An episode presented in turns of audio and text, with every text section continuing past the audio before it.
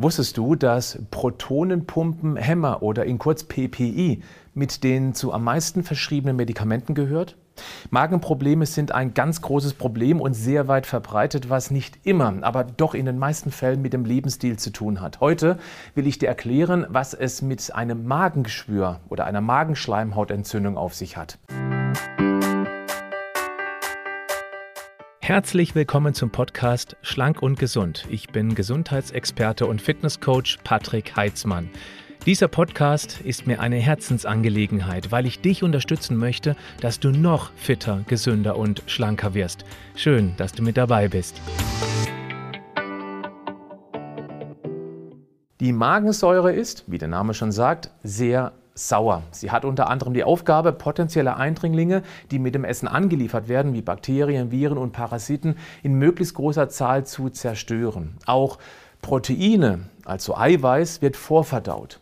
Jetzt besteht die Magenwand natürlich auch aus Protein. Wäre sie nicht geschützt, wäre das fatal, weil die Magensäure dann die Magenwand verdauen würde. Der Magenwandschutz besteht aus einer Schleimschicht, die gegen die Säure unempfindlich ist. Ist die aber gestört, dann kommt es zu Problemen bis hin zu Magengeschwür. Das Magengeschwür ist also eine Schädigung der Magenwand, die nicht nur die oberste Magenschleimhautschicht betrifft, sondern auch die tiefer liegende Schichten des Magens. Die häufigste Ursache für ein Magengeschwür ist eine starke oder länger andauernde Magenschleimhautentzündung. Wenn die Entzündung weit fortgeschritten und sehr tief ist und die gesamte Magenwand betrifft, kann sie im schlimmsten Fall die Wand durchbrechen, sodass sich der Mageninhalt in die Bauchhöhle entleert. Das ist immer ein lebensbedrohlicher Zustand. Die Ursache für ein Magengeschwür, ja, die sind völlig verschieden. Es kann durch eine schwere akute oder eine chronische Gastritis das ist eine Schleimhautschädigung durch Magensäure, entstehen. Häufige oder regelmäßige Medikamenteneinnahme von zum Beispiel Schmerzmitteln gehören auch dazu. Ein regelmäßig hoher Alkoholkonsum und ja, das Rauchen, das schädigt ebenfalls auf Dauer die Schleimschicht.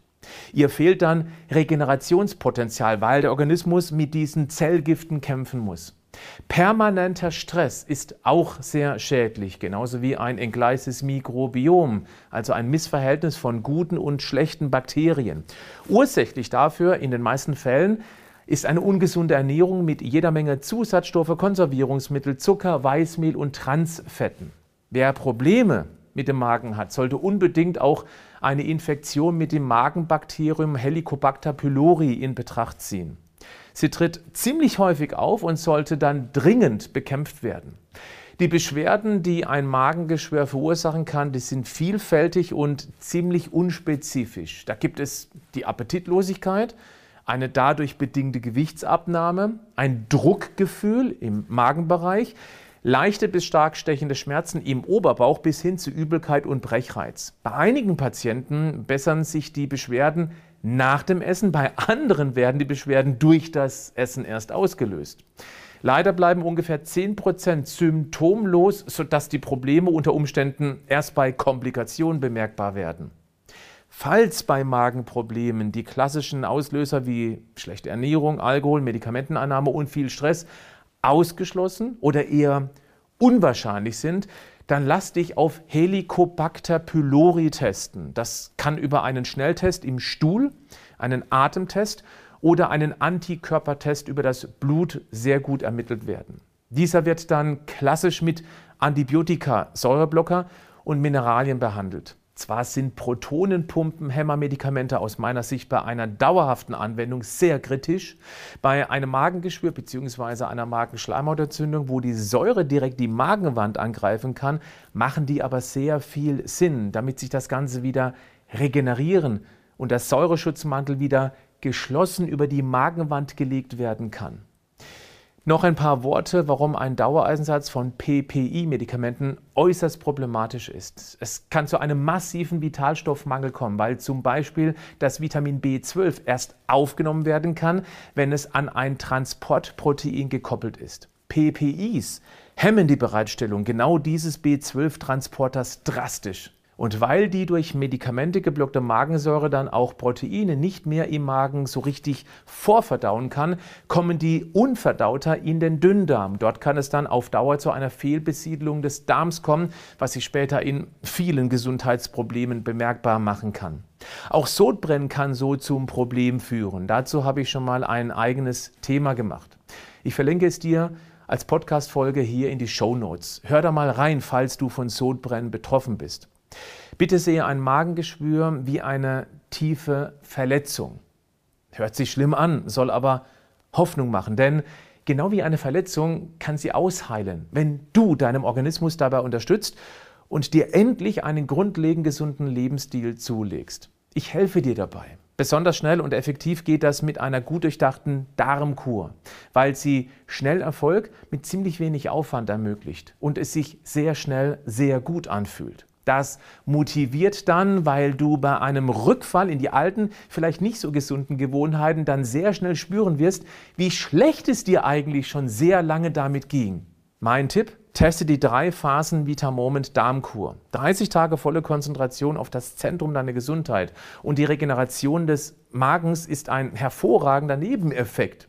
Klick auf den Link in den Show Notes, da bekommst du ein kurzes Erklärvideo, warum sie so gut funktioniert. Wichtig ist, falls du den Verdacht hast, unter einer Magenschleimhautentzündung oder sogar schon unter einem Magengeschwür zu leiden, dann lass es unbedingt sicherheitshalber von einem Arzt abklären. Denn dann nur mit einer Ernährungsumstellung daran zu gehen, das könnte kritisch sein. Dann gibt es ja noch einen Punkt, der ganz oft unterschätzt wird und der ist so einfach und so logisch und eigentlich auch so einfach umsetzbar. Kauen. Ganz gründlich kauen.